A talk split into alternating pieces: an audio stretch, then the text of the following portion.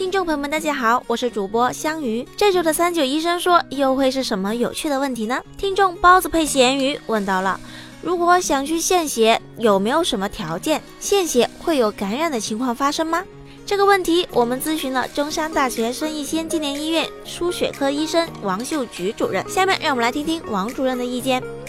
我们不规定十八岁以上啊，就是呃六五十五岁以下。那么，由于最近呃这几这些年，就是无偿献血的热情很高，那么就我们国家又规定把这个呃献血的年龄延迟到六十岁啊，就说五十五岁以上，你如果是愿意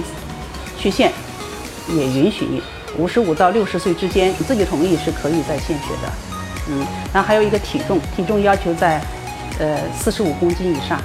要求你体检合格，生化的检查合格，病毒的监测合格，献血不会感染到疾病，而是输血反而会，因为你献血，我们现在国家采用的是全部都是一次性的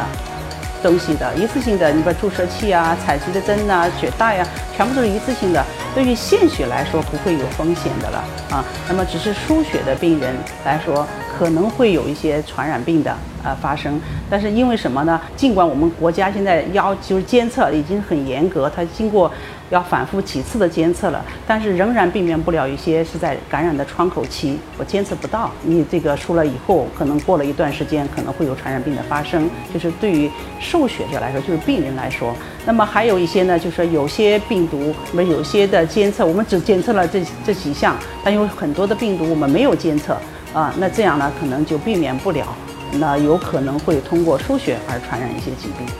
感谢王主任的回答，希望这期的内容能帮助到有这方面疑问的听众了。到这里，这周的三九医生说也要差不多了，我们下周六再见吧。